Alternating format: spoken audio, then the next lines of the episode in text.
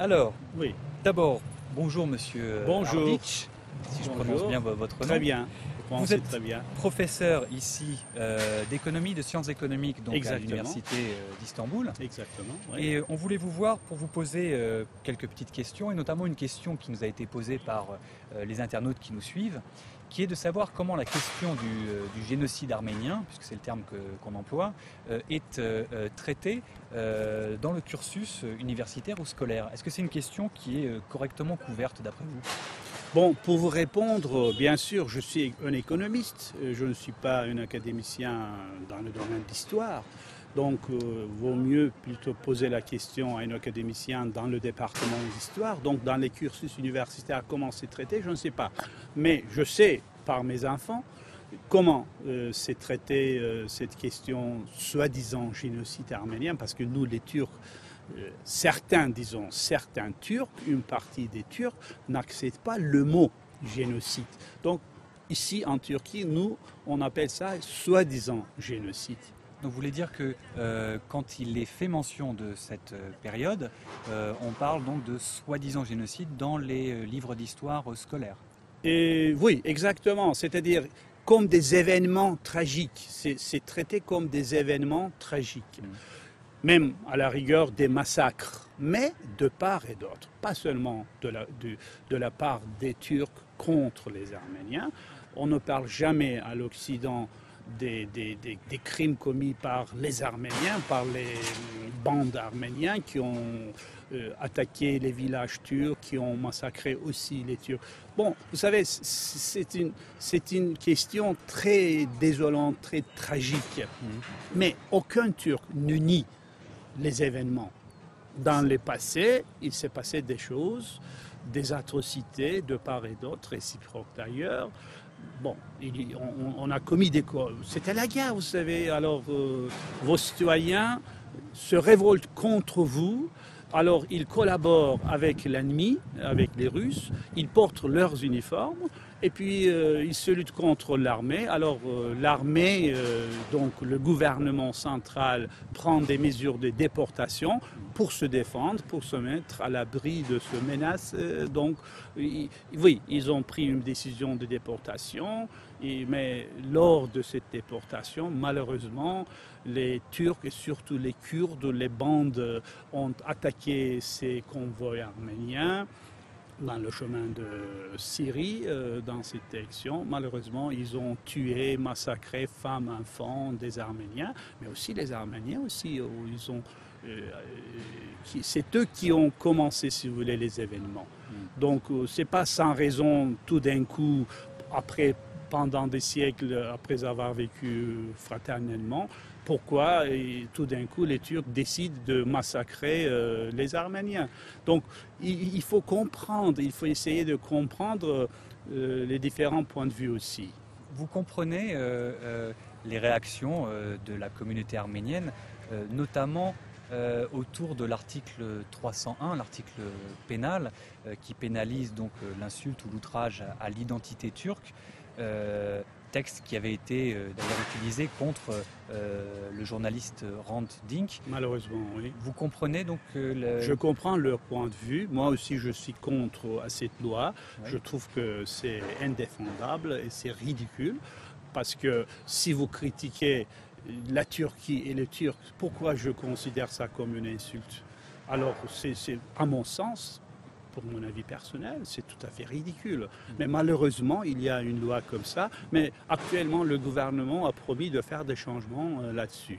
Donc, c'est tellement ridicule que ça ne tient pas debout d'ailleurs. Donc, euh, je comprends leur point de vue. J'accepte les critiques faites à ce sujet.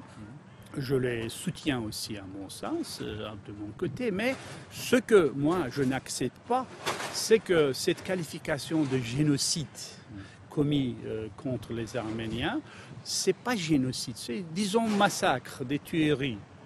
Mais il faut ajouter tout de suite après que c'était de part et d'autre, donc c'était réciproque. Mm. Bon, bien sûr que les, les, les dégâts, les, les, les gens qui, ont, qui sont morts euh, à- lors de ces événements tragiques, c'est bien c'est irréparable. Donc euh, malheureusement, dans l'histoire, pendant les guerres, on commet des atrocités, il arrive des choses, euh, l'histoire le témoigne, n'est-ce pas? Bon, on est désolé, mais pourquoi on, euh, attaque avec une atrocité, avec euh, farouchement la Turquie et les Turcs, soi-disant sur la question du génocide arménien? Pour, vous, donc si je vous suis, il y aurait un parallélisme, un parallèle à faire entre les souffrances arméniennes et les souffrances turques. Bien sûr, ma grand-mère me racontait quand j'étais enfant, me racontait les atrocités commises par les Arméniens dans les villages aussi, hmm. dans, le, euh, dans la région de Karadeniz, de mer Noire, euh, lors de à côté environ de Trabzon. Donc, euh, c'est-à-dire, oui, les souffrances, c'est réciproque. Vous est-ce que vous savez euh, comment est euh, euh, perçu ce que vous nous dites aujourd'hui dans la communauté arménienne en Turquie? Est-ce que les propos que vous tenez sont perçus de façon positive d'après vous ou pas? C'est-à-dire, je n'ai pas très bien compris votre question, mais la minorité arménienne d'origine, les Turcs d'origine. Vous savez, nous, euh, on ne fait pas une distinction. Moi, j'ai des amis arméniens, ils sont citoyens de la République turque.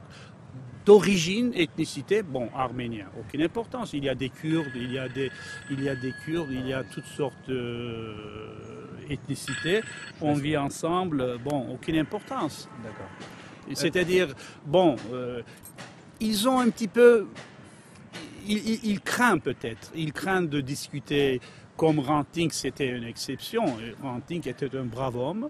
Il, publiait un journal, il se luttait, il faisait euh, tout ce qu'il faut pour défendre la cause arménienne, disons. Hmm. Mais malheureusement, on l'a tué.